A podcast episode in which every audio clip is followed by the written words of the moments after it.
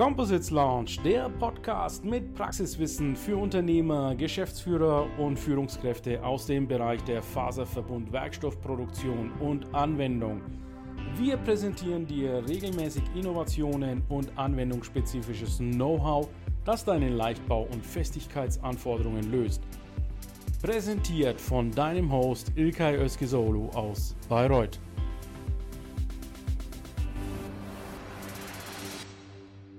Die Composite Launch live on stage auf dem Dach Check Forum in Salzburg. Mein Name ist Oliver Kipf, Co-Founder der Composite Launch und neben mir steht Professor Dr. Jens Rizewski. Hallo Jens. Moin Olli. Freut mich sehr, dass wir heute die Chance haben, uns ein bisschen auszutauschen. Mich würde jetzt ganz besonders interessieren, wie war denn das so mit dem AVK-Preis? Wie lange bist du schon dabei und was steckt eigentlich dahinter? Ja, wie lange gibt es den AVK-Preis? Also die AVK feiert nächstes Jahr ihr 100-jähriges Jubiläum. Äh, so richtig genau wissen wir das gar nicht, wie lange es diesen AVK-Preis schon gibt. Ich bin jetzt ungefähr seit 28 Jahren in der Branche und ich kann mich erinnern, als ich das erste Mal in Baden-Baden auf der AVK-Tagung war, gab es diesen Preis schon. Also ich vermute mal, dass es den Preis weit über 30 Jahre gibt.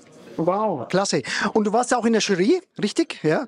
Und ich habe noch so rausgehört, dass alle eigentlich preiswürdig waren.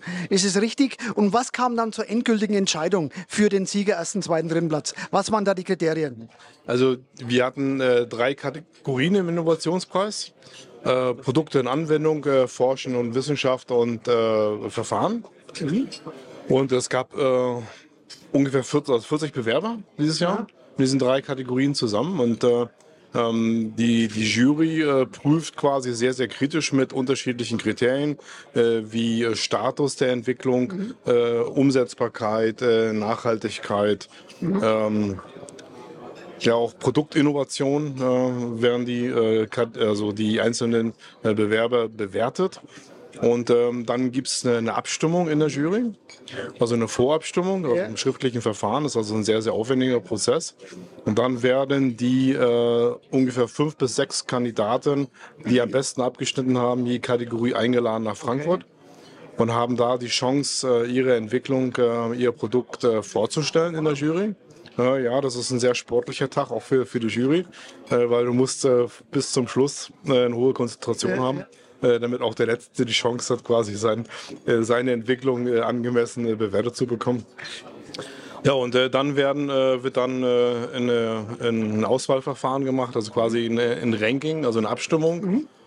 Und äh, wenn es Überschneidungen gibt, ähm, dann ähm, wird nochmal diskutiert, so dass wir unterm Strich äh, je Kategorie drei äh, Gewinne haben. Aber es ist tatsächlich so, über die letzten Jahre äh, konnten wir da schon verfolgen, dass das grundsätzliche Niveau der Einreichung deutlich zugenommen hat. Okay. Und äh, das ist natürlich auch ein, ein gutes Signal, äh, auch für unseren Standort. Und äh, Elmar Witten hatte das gestern in seiner Eröffnungsrede auch äh, zum Marktbericht dargestellt. Äh, Wir leben von Innovation, wir brauchen Innovation. Wir müssen zusehen, äh, dass wir den Markt in Deutschland äh, äh, halten oder in Europa halten. Und Innovation ist also das, was, was uns hier vorantreibt. Und deswegen war es auch wirklich eine sehr, sehr große Freude, auch persönliche Freude für mich, den Innovationspreis äh, gestern verleihen zu dürfen. Im Namen der Jury natürlich. Das ist ja ein richtig aufwendiges Verfahren. Und was mich jetzt persönlich interessiert, welches der 40 eingereichten Projekte hat dich am meisten fasziniert, wo du sagst, Mensch, das hat wirklich Innovationskraft, das bringt uns vielleicht auch in Deutschland weiter, weil du hast vollkommen recht. Jens, welches der Projekte war für dich das Spannendste? Ja, das kann ich gar nicht so einfach beantworten. Es waren sehr, sehr viele Projekte spannend. Und wenn du gestern bei der Innovationspreisverleihung dabei warst, Ja. äh, dann hast du vielleicht auch gemerkt, dass ich an sehr, sehr vielen Projekten wirklich Freude hatte. Äh, äh, ich bin jetzt seit 28 Jahren in der Branche und habe natürlich auch schon einiges selber gemacht. Und äh, da freut man sich einfach, wenn man sich die aktuellen Entwicklungen anguckt. Äh, nein, ich kann nicht sagen, dass es da einen Favoriten gibt. Es, es gab ganz klar mehrere Favoriten. Ja, und, Äh, die waren auch bei den Preisträgern dabei. Es war eine ganz tolle Veranstaltung, muss ich ehrlich sagen. Du hast ganz toll durch den Nachmittag geführt, das war super. Äh, du bist ja aktiv bei der IMA ja, und äh, bist hier unter anderem auch für Prüfungen zuständig. Wir von CGT kennen dich ja schon länger und äh, haben auch schon gute Verbindungen. Äh, welche Prüfungen führst du, führst du hier durch? Welchen Nutzen kannst du auch anderen Partnern geben?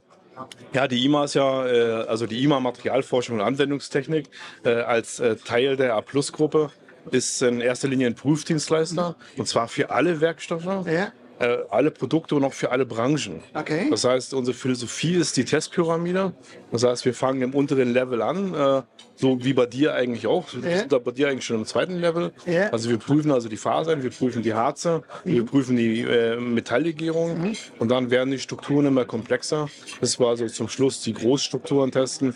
Und das Größte, was wir bis jetzt bei uns im Haus äh, geprüft hatten, war also äh, der Airbus A380. Wow. Aber wir prüfen noch Wagenkästen, wir prüfen ganze Autos, Rotorblätter und alles, was in den Ebenen dazwischen liegt. Wenn wir jetzt mal die Baubranche ein bisschen beleuchten. Baubranche ist ja aktuell im Umbruch, sage ich jetzt mal. Carbon Composite ist im Kommen. Wie siehst du da die Chancen langfristig, dass sich unser Material äh, stärker im Baubereich durchsetzen wird? Siehst du da Möglichkeiten oder wo sind die Grenzen? Also ich, ich bin so ein richtiger Faserverbund-Lobbyist und Bau ist tatsächlich auch mein Hobby, nicht nur in der IMA. Äh, dort leite ich also die beiden Zertifizierungsstellen für Bauprodukte. Ja. Ähm, auch privat in mei- meinem eigenen Unternehmen bin ich unterwegs und ich sehe einfach über die letzten Jahre, dass das Vertrauen immer mehr zugenommen hat. Und da denke ich gar nicht nur vordergründig an faserverstärkten Beton, äh, sondern ich denke allgemein an Faserverbundanwendungen im Bauwesen. Äh, das geht bei den Rohren los, das geht bei Tanks, Behältern, Linerverfahren, also Kanalsanierung zum Beispiel. Okay. Das ist ein wichtiges Thema. Und äh, ein Schlüssel äh, wird zukünftig sein, dass wir diesen Werkstoff äh, normen können, dass wir Bemessungsgrundlagen haben, äh, die allgemeingültig sind. Äh, ich bin also auch im Normungsausschuss, äh, das Spiegelkomitee hier in, in Deutschland unterwegs für, äh, für den Eurocode, äh, der also gerade in der äh, Abstimmung ist Ja, ja. äh, für den, die Verwendung von faserverbundenem Bauwesen. Und das wird schon ein Meilenstein sein, wenn der umgesetzt wird.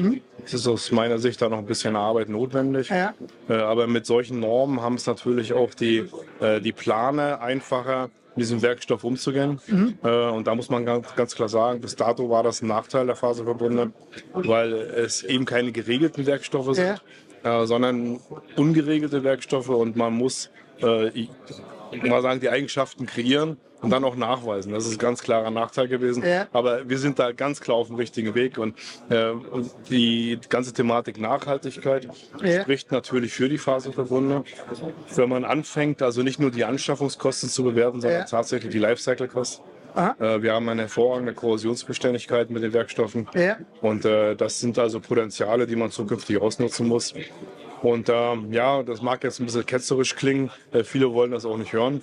Aber wenn ich ein Faserverbundbauteil habe mit der polymeren Matrix, und das ist 20, 25, 50, 50 Jahre im Einsatz, ähm, und ich nehme es aus dem, aus dem Einsatz raus, Ja. äh, dann habe ich immer noch einen sehr, sehr hohen Brennwert, Okay. äh, weil ich erwarte nicht, dass für alle Werkstoffe, gerade im GFK-Bereich, es vernünftige Recycle-Verfahren gibt, die sich auch tatsächlich rechnen lassen. Absolut. Nee, das, das sehe ich genauso. Gerade dieser Eurocode wird spannend für die Industrie. Vielleicht sind da die Hürden dann ein bisschen weiter nach unten gesenkt, dass wir mit Produkten schneller in den Markt kommen. Ja, lieber Jens, vielen herzlichen Dank für die gute Information einmal zum AVK-Preis und den Einblick in die verschiedenen Prüfmöglichkeiten. Äh, es freut mich, weiterhin gut zusammenzuarbeiten und schauen wir mal, was die Messe noch bringt. War mir eine Freude mit euch. Danke. Der Composites Launch Podcast gefällt dir? Dann empfehle diesen bitte weiter. Du willst noch mehr Tipps zu Composites oder Sichtbarkeit in LinkedIn? Vernetze dich mit Ilkay Özki Solo auf LinkedIn und trete der exklusiven LinkedIn-Gruppe Composites Launch bei. Dort wirst du dich mit Gleichgesinnten über die neuesten Technologietrends austauschen. Tschüss und auf Wiedersehen!